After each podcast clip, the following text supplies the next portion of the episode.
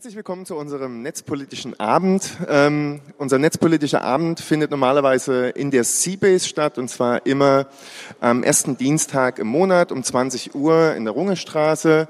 Ähm, das Ganze wird auch gestreamt ähm, auf seabase.org. Und auf diesem netzpolitischen Abend laden wir in der Regel immer Leute ein, die eben über aktuelle netzpolitische Themen berichten, ähm, aus so ziemlich allen Bereichen, die es gibt. Und das Ganze eben auch ja, relativ international. Also wir haben halt Vorträge auf Deutsch, auf Englisch.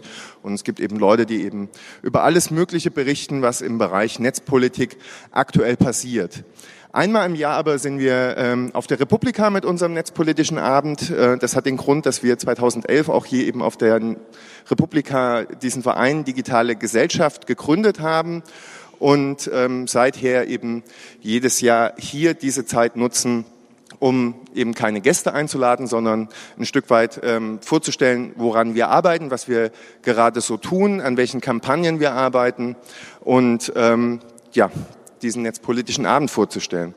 Die digitale Gesellschaft ist ein ähm, eingetragener gemeinnütziger Verein, ähm, der sich äh, zum Ziel gesetzt hat, für Verbraucherrechte und Grundrechte im digitalen Raum zu kämpfen. Ähm, das bedeutet, dass wir an Themen wie Datenschutz, Urheberrecht, Überwachung, Zugang zum Netz, also sowas wie Netzinfrastruktur, Breitbandausbau, WLAN-Störerhaftung, Netzneutralität ähm, arbeiten und hier eben versuchen, eine verbraucherfreundliche und grundrechtsfreundliche Politik durchzusetzen. Dazu bedienen wir uns äh, einer ganzen Palette von ja, Tools. Ähm, zum einen machen wir klassische Lobbyarbeit, also das bedeutet, wir gehen zu Entscheidungsträgern und versuchen ganz konkret ähm, ja, auf die Entwicklung von Gesetzen einzuwirken, also indem wir uns ähm, mit Gesetzen auseinandersetzen, ähm, uns Änderungsanträge überlegen, dafür ähm, versuchen Mehrheiten zu finden. Ähm, es ist aber auch so, dass wir eben zum Beispiel versuchen, Stellungnahmen einzubringen. Wir werden regelmäßig als Experten im Bundestag bei Anhörungen eingeladen. Ähm, wir versuchen auch äh, auf europäischer Ebene immer wieder ähm, ja, auf bestimmte Themen einzuwirken. Wir sind auch ähm, Teil von European Digital Rights, ETRI, unser Dachverband in Brüssel, wo wir dann eben, weil die Situation ja so ist, dass die meisten Gesetze mittlerweile, sowas wie zum Beispiel die Vorratsdatenspeicherung aus Brüssel kommen und dann in Deutschland nur noch umgesetzt werden, eben auf europäischer Ebene schon versuchen, das Schlimmste zu verhindern oder eben aber auch eine progressive Netzpolitik einzufordern. Ähm, momentan gibt es zwei Themen, an denen wir sehr intensiv arbeiten und genau die möchten wir euch heute auch hier vorstellen. Ähm, das ist zum einen das Thema Netzneutralität, an dem wir auch schon viele, viele Jahre arbeiten und das zweite Thema ist das ähm, NetzDG, ähm, was hier äh, auf der Republika auch schon in verschiedener Art und Weise ähm, angesprochen und vorgestellt wurde. Ähm, ich fange äh, mit dem Thema Netzneutralität an und mein Kollege Volker Tripp ähm, wird euch dann durch das Thema NetzDG führen. Ähm, Netzneutralität ist äh, ein, Thema, was uns, wie gesagt, schon, schon viele Jahre beschäftigt. Es gibt mittlerweile eine Verordnung aus Europa, eine EU-Verordnung, und ähm, die entsprechenden ähm, BEREC Guidelines. Die BEREC, das ist der europäische Regulier die europäische Regulierungsbehörde, ähm, also sowas wie die Bundesnetzagentur eben in Deutschland ist auf europäischer Ebene, wo dann alle diese Regulierungsbehörden eben gemeinsam äh, unter dem europäischen Dach zusammenarbeiten.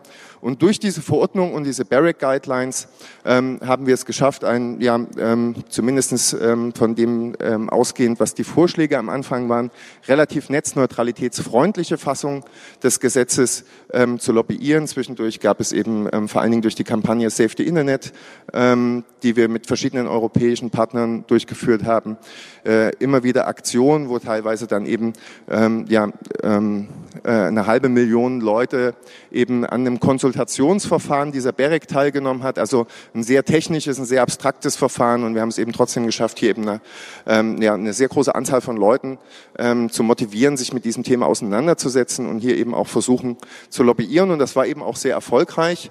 Äh, nichtsdestotrotz ähm, muss man leider sagen, dass die Telekom jetzt ähm, angefangen hat, äh, einer der großen Gegner, also vor allen Dingen die Provider sind halt eben große Gegner von Netzneutralität, äh, angefangen haben, einen Dienst anzubieten, der eben klar aus unserer Sicht gegen die Netzneutralität verstößt.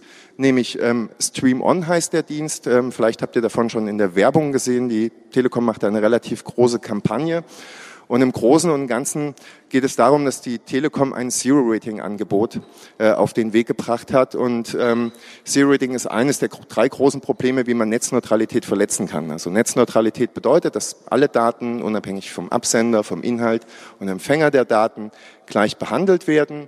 Nun gibt es drei Möglichkeiten, wie man dagegen ähm, sozusagen verstoßen kann. Das ist einmal das Zero-Rating. Ähm, das bedeutet, bestimmte Dienste ähm, werden ähm, ja, ohne auf das Datenvolumen angerechnet zu werden, trotzdem durchgeleitet. Das ist insbesondere eben im mobilen Bereich ein großes Problem und das ist eben jetzt auch genau der Dienst, wo hier eben die Telekom einen Dienst anbietet. Dann haben wir eben das Traffic Management, also das bedeutet, dass ja, wenn viele Leute, also so klassisch Sonntagabend, ihren, ihren Tatort schauen, eben dann versuchen, ja, äh, übers Internet ähm, ja, relativ breitbandintensive Dienste zu nutzen, dass man dann eben äh, damit wenig Erfolg haben wird, wenn gleichzeitig eben ja eine E-Mail, die jetzt vielleicht nicht so zeitkritisch ist wie ein Stream, halt versucht wird, gedrosselt zu werden. Und das ist eben auch hier das Problem, dass wenn halt eben in Spitzenzeiten sozusagen sowas mal ausnahmsweise passiert, also Beispiel wäre zum Beispiel, es geht irgendwo ein ein Kabel kaputt oder eine Unterseeleitung kaputt, dann wäre so ein Traffic Management durchaus angemessen. Aber wenn man das halt eben zu einem Standard macht, also dass hier eben ständig äh, in den Netzwerkverkehr äh, ähm, äh, eingegriffen wird, ähm, dann ist das eben eine klare Verletzung der Netzneutralität, weil hier eben dann nicht in den Ausbau der Netze investiert wird, was eigentlich sinnvoll gewesen wäre, sondern dass hier eben dann bestimmte ähm, Datenpakete ähm, anders behandelt werden als andere. Und hierbei haben wir dann eben auch das große Problem, ähm, dass wir auch ähm, ein Datenschutzproblem haben. Durch die Packet Inspection heißt diese Technologie, das bedeutet, dass eben hier die Provider dann auch in die Datenpakete letztendlich reinschauen müssen, um eben auch herauszufinden, welche Datenpakete jetzt ähm, anders behandelt werden sollen als eben andere Datenpakete. Zero Rating ist eben, wie gesagt, jetzt das Angebot, was die Telekom auf den Weg gebracht hat äh, im mobilen Bereich. Das bedeutet, äh, normalerweise kauft man ein Datenpaket, wo ein, zwei, drei, vier, fünf Gigabyte dabei sind. Und wenn die aufgebraucht sind, dann wird eben ähm, gedrosselt. Das bedeutet, ähm, dann kann man das Internet eigentlich kaum mehr benutzen, zumindest auf jeden Fall nicht, um irgendwelche Sachen zu streamen. Vielleicht kann man noch ein bisschen Wikipedia aufrufen, aber darüber hinaus halt nichts. Nun, was die Telekom gemacht hat, ist jetzt zu sagen, dass es bestimmte Dienste gibt, die eben Partner der Telekom sind, also zum Beispiel die CDF-Mediathek oder YouTube, nicht auf das Datenvolumen angerechnet werden. Also solange wie ich noch mein Datenvolumen von ein, zwei oder drei Gigabyte habe und während dieser Zeit und das noch nicht aufgebraucht ist, ich eben ähm, zum Beispiel auf der CDF-Mediathek mir etwas anschaue oder auf YouTube etwas anschaue, dann wird das nicht auf dieses Datenvolumen angerechnet. Das bedeutet, die drei Gigabyte ähm, bleiben halt nach wie vor bestehen. Und diese Technologie oder diese, diese Maßnahme nennt man dann halt Zero Rating und das führt eben zu massiven Einschränkungen der Meinungsfreiheit das klingt natürlich jetzt erstmal für Verbraucherinnen und Verbraucher sehr verlockend. Also sie können halt eben jetzt bestimmte Dienste, ähm, ja, ohne dass sie aufs Datenvolumen angerechnet werden, schauen, andere aber eben nicht. Und genau das ist das Problem, weil was passiert, wenn eben die ZDF-Mediathek in solch einen Dienst mit aufgenommen ist, die von ähm, dem, dem ersten aber nicht, dann führt das dazu, dass die Leute sich halt vor allen Dingen eben über die CDF-Mediathek informieren und eben nicht über das erste. Äh, ähnlich ist es eben bei YouTube. Das bedeutet, die Leute werden halt eher ein YouTube-Video gucken, anstatt ein Vimeo-Video zu schauen. Und das führt an, interessanterweise ist zum Beispiel auch Faznet dabei. Ähm, und ähm, das führt am Ende des Tages dazu, dass halt Leute eben relativ einseitig äh, bestimmte Informationen nur noch beziehen, weil sie eben ähm, ja im Grunde dazu mehr oder weniger gegängelt werden, hier eben, weil es nicht aufs Datenvolumen angerechnet wird, genau diese Dienste zu nutzen. Und deswegen sehen wir hier eben eine klare Verletzung der Regeln der Netzneutralität gegeben, denn auch vor allen Dingen diese europäische Regulierungsbehörde BEREC hat damals gesagt, solche Dienste dürfen nur angeboten werden, wenn sie eben nicht ähm, einen Eingriff in die Meinungsfreiheit bedeuten. Äh, mit anderen Worten, also die Telekom müsste einfach alle Dienste ähm, als Zero Reading anbieten, damit halt eben dieser Eingriff in die ähm, Meinungsfreiheit nicht mehr ähm, vorliegt. Was die Telekom macht, ist eben vor allen Dingen ähm, zu sagen, jeder kann bei uns Partner werden. Damit versuchen sie sozusagen ein Stück weit da rauszukommen. Ähm, das Problem ist natürlich, das ja, Internet ist relativ groß. Es gibt halt relativ viele solcher Streaming-Anbieter, zum Beispiel relativ viele Webseiten. Und da stellt sich natürlich schon auch die Frage, wie vor allen Dingen aus dem also im internationalen Kontext, ähm, der Unternehmen davon mitbekommen, also mitkriegen sollen, dass hier die Telekom einen solchen Dienst anbietet. Ähm, deswegen ähm, ist das das erste große Problem, also dass halt viele vielleicht gar nicht äh, von dem Telekom Stream On wissen und deswegen auch gar nicht ähm, als Partner der Telekom aufgenommen werden können und deswegen ihre Website oder ihr Streamingdienst oder was auch immer halt sie eben anbieten künftig nicht mehr aufgerufen wird. Es kann aber eben auch die Situation eintreten, dass man vielleicht gar nicht mit der Telekom zusammenarbeiten will, weil man vielleicht gerne mit anderen Provider zusammenarbeitet. Und ähm, ein anderes Problem, was wir gerade versuchen herauszufinden, ist, äh, welche Hürden eigentlich äh, bei diesem ganzen Projekt ähm, äh, auftreten. Wir haben, also es gibt halt äh, ja, relativ undurchsichtige AGB auf der Seite der Telekom und da steht vor allen Dingen eben drinne, dass wenn man Partner der Telekom werden will, dann muss man sich eben über eine E-Mail-Adresse anmelden, seinen Dienst da anmelden und dann bekommt man im Nachgang erst den Vertrag. Also das bedeutet, die Vertragsmodalitäten sind halt nicht transparent und offen. Deswegen haben wir äh, eine, eine Seite ins Netz gestellt, also unseren Streaming-Dienst ins Netz gestellt, der daraus besteht, dass es ein Video gibt, das über diese Netzneutralitätsverletzung der Telekom aufklärt. Und mit diesem Streaming-Dienst haben wir uns jetzt bei der Telekom als Partner angemeldet und versuchen jetzt eben mal herauszufinden, wie diese Verträge da aussehen und ähm, wie einfach oder schwierig das eben ist, Partner der Telekom zu werden. Ähm, die Situation ist folgende, dass wir dann, ähm, nachdem wir diese, unseren Streaming-Dienst Scheme On äh, eben auf den Weg gebracht haben, haben wir erstmal eine E-Mail mit so einem äh, ja, merkwürdigen Excel Dings bekommen, wo wir dann eintragen mussten, ob wir noch irgendwelche Apps anbieten und wie halt unsere Seite heißt und wie unser Angebot heißt. Das haben wir dann brav ausgefüllt. Danach gab es dann nochmal ein zehnseitiges ähm, Papier, äh, confidential. Ähm, ich weiß jetzt nicht genau, ob das Papier confidential ist oder das, was wir da eintragen, confidential ist. Also jedenfalls eine merkwürdige Excel-Tabelle ähm, haben wir dann bekommen, wo wir dann halt auch noch allerlei technischen Krams eintragen mussten. Und ähm, ja, wir halten euch auf jeden Fall auf dieser Seite auf dem Laufenden, ähm, wie denn dann die eben diese Vertragsmodalitäten der Telekom gegebenenfalls aussehen und ob hier eben noch ähm, weitere Indizien eben ähm, auftreten, um so eine Verletz, äh, ähm, um so eine Verletzung der Netzneutralität nachzuweisen. Ähm, Interessant ist, dass jetzt die Bundesnetzagentur eben in Deutschland darüber entscheiden wird, ob dieser Dienst gegen die Regeln der Netzneutralität verstößt oder nicht. Also ähm, die Regelung bedeutet eben, es darf erstmal ein Dienst äh, angeboten werden und im Nachgang prüft dann die Bundesnetzagentur, ob hier eben eine Verletzung der Netzneutralität vorliegt. Ähm, wir werden natürlich auch versuchen, mit der Bundesnetzagentur Kontakt aufzunehmen und hier eben eine bestimmte Eingabe darüber zu machen, um zu erklären, warum wir der Überzeugung sind, dass dieser Dienst gegen die Netzneutralität verstößt. Und wie gesagt, wenn ihr also im insbesondere diesen Fall mit dem Dienst StreamOn der Telekom verfolgen wollt, dann geht auch auf diese Seite. Hier werdet ihr dann eben über bestimmte Updates informiert. Das zweite Thema, mit dem wir uns ähm, auseinandersetzen oder aktuell sehr intensiv auseinandersetzen, ist das Netzwerkdurchsetzungsgesetz und ähm, darüber wird jetzt, äh, wie gesagt, mein Kollege Volker Tripp noch ein paar Worte verlieren. Dankeschön.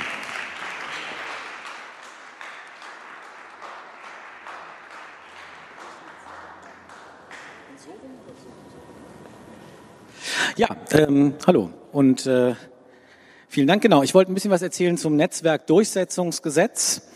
Ähm, interessanter Name. Es sollte ursprünglich bei diesem Netzwerkdurchsetzungsgesetz darum gehen, das, was man so Hate Speech und Fake News nennt, ähm, in sozialen Netzwerken zu bekämpfen und dafür zu sorgen, dass solche Botschaften schneller aus sozialen Netzwerken verschwinden. Und ähm, was regelt jetzt dieses Netzwerkdurchsetzungsgesetz und wie ist es dazu gekommen? Mitte März hat Bundesjustizminister Heiko Maas einen ersten Referentenentwurf für ein solches Gesetz vorgelegt. Und dieses Gesetz sah eben vor, dass soziale Netzwerke, das ist auch so ein Begriff, den das Gesetz neu einführt, ähm, dazu verpflichtet werden, bestimmte strafbare Inhalte innerhalb von 24 Stunden zu löschen, wenn sie offensichtlich rechtswidrig sind und innerhalb von sieben Tagen zu löschen, wenn sie eben einfach nur rechtswidrig sind und eben nicht offensichtlich. Dieses Gesetz birgt eine ganze Menge an Problemen. Diese Probleme beginnen eigentlich schon bei der sachlichen Grundlage für dieses Gesetz. Sachliche Grundlage ist nämlich eine Untersuchung von Jugendschutz.net.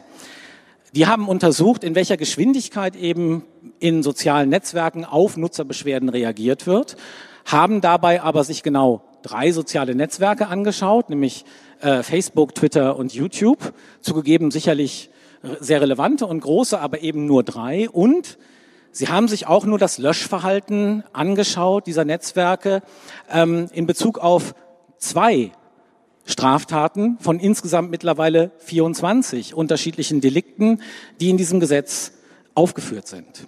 Also ein sehr, sehr kleiner Ausschnitt über einen sehr kurzen Zeitraum, ähm, wenig aussagekräftig. Gleichwohl ist man eben jetzt hingegangen, hat dieses Gesetz gemacht. Ähm, und eines der Probleme ist eben neben dieser sachlichen Grundlage, dass auch das Gesetz handwerklich sehr schwierig ist. Denn beispielsweise die Definition davon, was ein soziales Netzwerk ist, ist extrem unscharf. So unscharf, dass eben nicht nur Facebook, Twitter, YouTube drunter fallen, sondern eigentlich alle möglichen Online-Anwendungen, die es ermöglichen, dass die Nutzerinnen und Nutzer ähm, Inhalte untereinander austauschen. Also beispielsweise äh, One-Click-Hoster, sowas wie Dropbox oder so zum Beispiel auch, ja, oder ähm, Videochats, überhaupt Chat-Anwendungen, Jabber oder so, extrem weit. Man könnte vielleicht sogar E-Mail ähm, darunter fassen.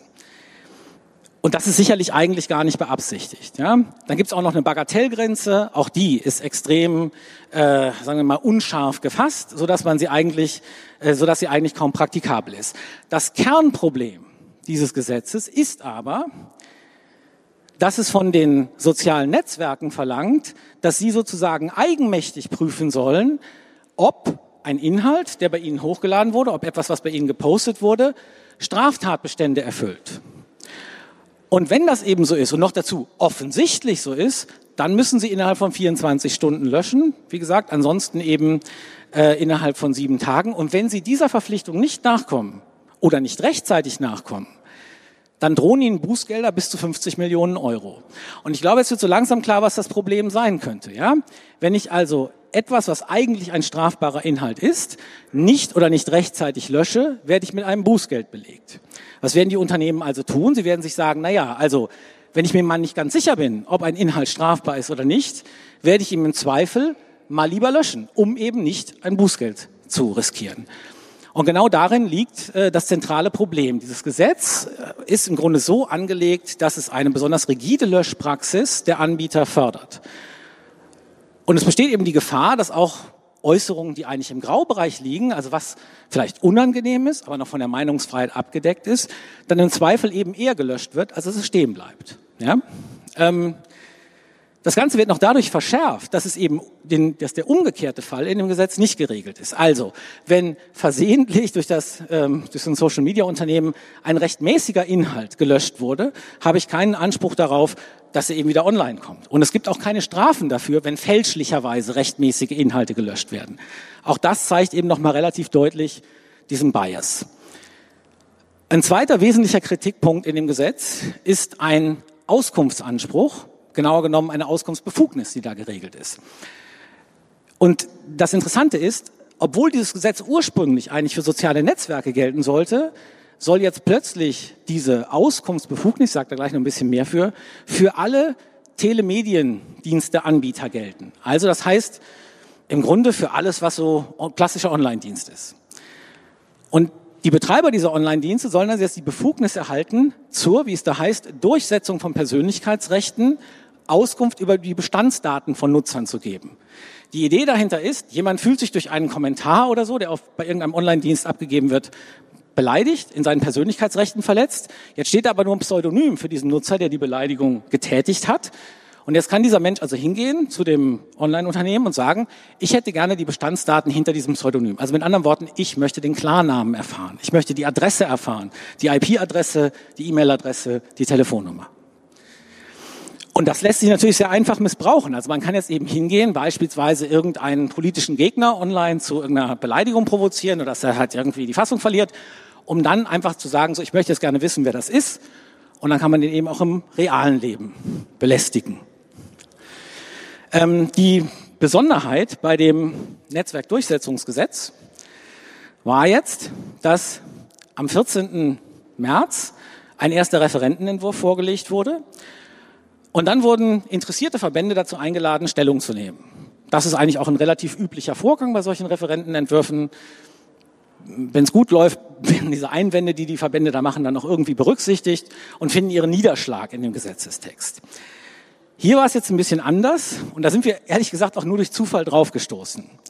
Und zwar vier Tage bevor diese Verbändeanhörung endete, gab es plötzlich eine neue Version dieses Gesetzes. Ähm, wie kam es dazu? Ähm, dazu muss man wissen, wenn die Mitgliedstaaten der EU Gesetze erlassen über Dienste der Informationsgesellschaft, dann dürfen sie das nicht einfach so tun, sondern sie müssen diese Gesetze, bevor sie beschlossen und in Kraft gesetzt werden, ähm, bei der EU-Kommission notifizieren. Also sie müssen die EU-Kommission davon in Kenntnis setzen. Die prüft dann drei Monate lang, ob die Gesetze mit dem europäischen Binnenmarkt und dem europäischen Recht vereinbar sind. Und in dieser Zeit gilt eine Stillhalteverpflichtung. Da dürfen also die Mitgliedstaaten sozusagen, äh, die dürfen halt das Gesetz nicht verabschieden. So. Ähm, das Merkwürdige war eben, dass erstens diese TRIS-Notifizierung stattgefunden hat, bevor die Verbändeanhörung beendet war. Und noch viel merkwürdiger, das ist wirklich ein Unikum, war, dass dieses Gesetz, was dort bei der EU-Kommission notifiziert wurde, anders aussah als das Gesetz, was Gegenstand der Verbändeanhörung war. Beispielsweise waren in dem ursprünglichen Gesetz war diese Auskunftsbefugnis nicht drin, von der ich eben erzählt habe. Der Kreis der Straftaten war viel geringer ähm, und noch mal andere Kleinigkeiten. Ja, also mit anderen Worten, die Bundesregierung bzw. das Bundesjustizministerium, was den Entwurf notifiziert hat, erweckt so den Eindruck, im Grunde ist das ganze Ding schon beschlossene Sache. Was ihr, liebe Verbände, hier meint, ist uns eigentlich Wumpe. Wir machen eh, was wir wollen. Das ist jedenfalls der Eindruck, der entsteht. Natürlich bestreitet man, dass das so ist. So, was haben wir jetzt gemacht, um uns hier irgendwie einzubringen und äh, um uns gegen dieses Netzwerkdurchsetzungsgesetz zu wehren, das wir eben als Gefährdung der Meinungsfreiheit ansehen? Wir haben zunächst mal uns natürlich an der Verbändeanhörung beteiligt, aber dann haben wir auch der EU-Kommission geschrieben, und zwar diese TRIS-Notifizierung ist eigentlich ein ganz normales Verwaltungsverfahren und da kann jeder, wenn er möchte, Eingaben machen. Und das haben wir auch gemacht und haben eben darauf hingewiesen, dass wir dieses Gesetz aus verschiedenen Gründen für europarechtswidrig halten, dass wir also insbesondere der Meinung sind, äh, dass es gegen die E-Commerce-Richtlinie verstößt. Ähm, aber dabei haben wir es nicht belassen, sondern wir haben uns danach überlegt, also irgendwie müssen wir jetzt mal ein Zeichen setzen, weil merkwürdigerweise in der Politik geschlossen über alle Fraktionen hinweg war man der Meinung, hier müsste irgendwie sowas sein. Wir brauchen irgendwie sowas zur Bekämpfung von Hate Speech. Und ähm, daraufhin haben wir eine Allianz für Meinungsfreiheit initiiert. Und das war tatsächlich eine Sache, die es so in dieser Form noch nicht gab, denn es war eine extrem breite Allianz von inzwischen 25 Verbänden, wo eben Wirtschaftsverbände wie beispielsweise der Bitkom oder BVDW dabei ist, aber eben auf der anderen Seite auch Bürgerrechtsorganisationen wie zum Beispiel Reporter ohne Grenzen ähm, äh, oder äh, ähm, wer ist denn noch da? Wikimedia zum Beispiel. Ne, ähm, aber eben auch genau diejenigen, für die ein solches Gesetz eigentlich gemacht wurde, nämlich zum Beispiel die Amadeo Antonio Stiftung. Und eben der Chaos Computer Club und Digitale Gesellschaft und Journalistenverbände und so weiter. Also relativ viele, auch viele Rechtsexperten, die sich da beteiligt haben. Und wir haben eben eine Deklaration für Meinungsfreiheit verfasst unter dieser URL aufrufbar. Und dort haben wir eben unseren gemeinsamen Standpunkt dargelegt und dargelegt, warum wir dieses Gesetz ablehnen als Gefährdung der Meinungsfreiheit. Das Ganze hat dann auch relativ schnell gefruchtet. Also innerhalb von 24 Stunden haben wir eine Einladung bekommen ins BMJV, also ins Justizministerium, wo wir uns dann mit dem parlamentarischen Staatssekretär ähm, Ulrich Kelber über dieses Gesetz unterhalten haben. Und es war allerdings ein wenig überraschend, muss man sagen, ne, dass dann rauskam, wir haben da wohl unterschiedliche Sichtweisen und sind da also offensichtlich nicht einer Meinung. Es wurde aber auch eben deutlich, die Politik ist wirklich fest entschlossen, das Ding jetzt durchzuprügeln. Das soll Gesetz werden. Ne? Man geht auch wohl davon aus, dass es noch ein paar Änderungen geben wird. Die sind aber sozusagen in dem Text schon eingepreist. Also die Verhandlungsmasse steckt bereits drin.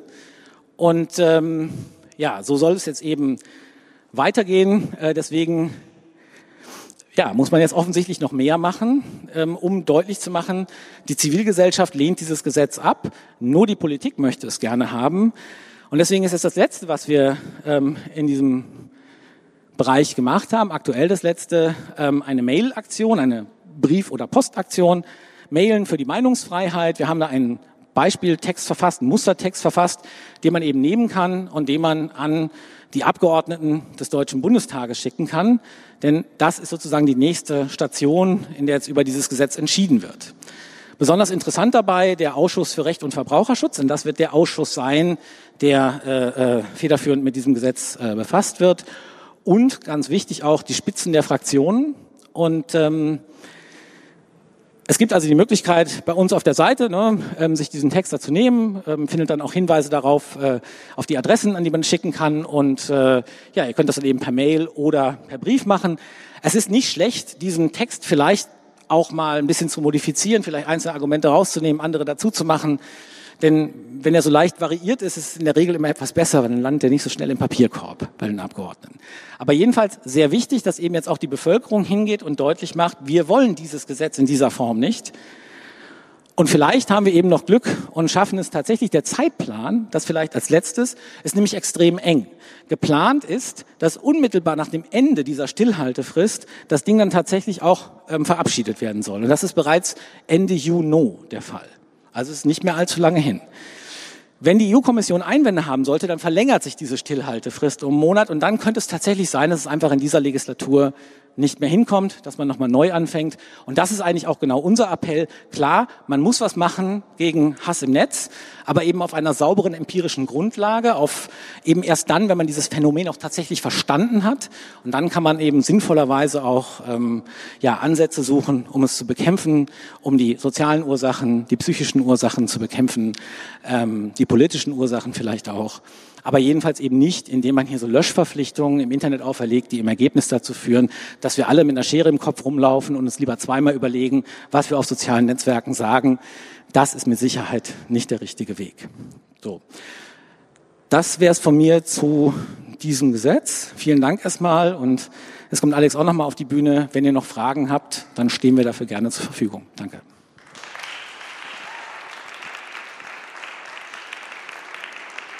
Wie viel Zeit haben wir denn noch? Haben wir noch Zeit für ein, zwei Fragen oder zwei Fragen?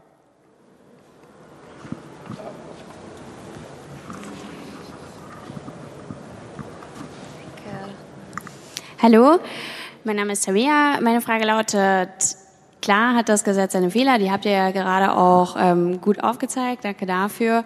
Meine Frage lautet, bei wem seht ihr denn jetzt, also bei welcher Institution seht ihr jetzt eigentlich die Entscheidungsmacht ähm, darüber, war das jetzt Hate Speech oder nicht?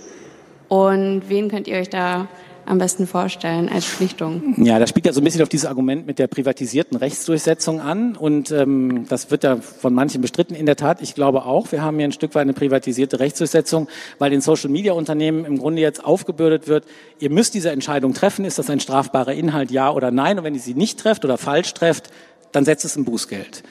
Und genau das führt natürlich dazu, dass da jetzt äh, der, der, die schwerpunktmäßige Entscheidung liegt. Natürlich ist das möglich, für die Social-Media-Unternehmen ähm, eine Bußgeldverhängung zum Beispiel nachträglich anzugreifen. Dann ist aber die Entscheidung bereits gefallen und die können die Zeit dann auch nicht mehr zurückdrehen. Das heißt, wenn dann am Ende rauskommt, ja, das war halt falsch, ne, dann setzt es halt ein Bußgeld und äh, gegen das sie nicht vorgehen können. Deswegen würde ich schon sagen, hier geht man ziemlich deutlich hin und verschiebt eben diese Entscheidungsmacht einseitig auf Social Media Unternehmen. Und das ist aus verschiedenen Gründen nicht gut. Die Social Media Unternehmen sind nicht an Grundrechte gebunden, die sind nicht rechtsstaatlich gebunden.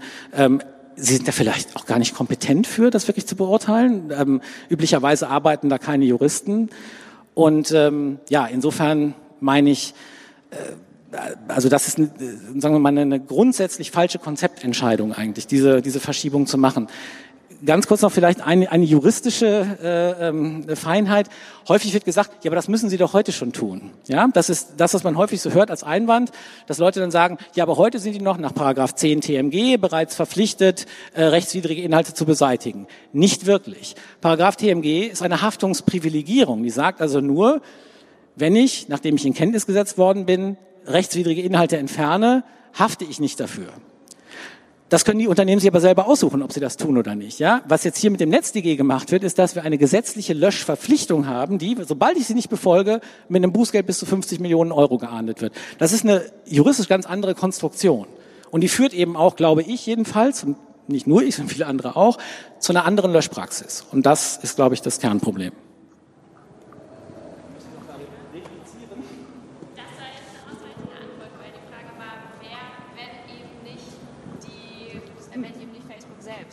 Ach so, wer, wer sollte stattdessen machen? Die rechtsstaatlichen Organe, die dafür kompetent und zuständig sind. Also Gerichte und Strafverfolgungsbehörden. Und da wäre es unseres Erachtens eben der richtige Weg, die tatsächlich personell und äh, sachlich mit den entsprechenden Mitteln auszustatten.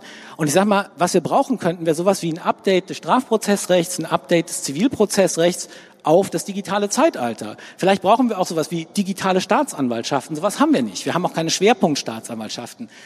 Mit anderen Worten, der Staat zieht sich hier auch ein Stück weit so aus der Verantwortung und sagt, ja, ihr macht ja das mal schön, ihr verdient ja Geld damit. Ein relativ einfaches Argument. Ne? Und ähm, selber macht er aber gar nichts. Und das, wie gesagt, glaube ich, da stiehlt er sich so ein Stück weit aus seiner Verantwortung. Dann ähm, glaube ich, sind wir soweit durch. Dann ähm, möchte ich noch darauf hinweisen, dass wir am 6. Juni dann unseren nächsten netzpolitischen Abend haben, dann wieder in der Seabase in Berlin oder im Stream. Und ähm, es gibt auch übrigens einen netzpolitischen Abend in Wien, darauf möchte ich auch noch hinweisen. Der findet da immer am ersten Donnerstag im Monat statt und ähm, beginnt dort, glaube ich, 19.30 Uhr in, in, in Wien im MetaLab. Und dort kann man sich auch auf äh, netzpolitischeabend.wordpress.com darüber informieren, ähm, ja, was das aktuelle Programm ist und welche Videos es gibt. Also erster Dienstag im Monat in Berlin, erster Donnerstag im Monat in Wien. Und ähm, ja, wir freuen uns, euch da wiederzusehen. Bis dahin. Ciao.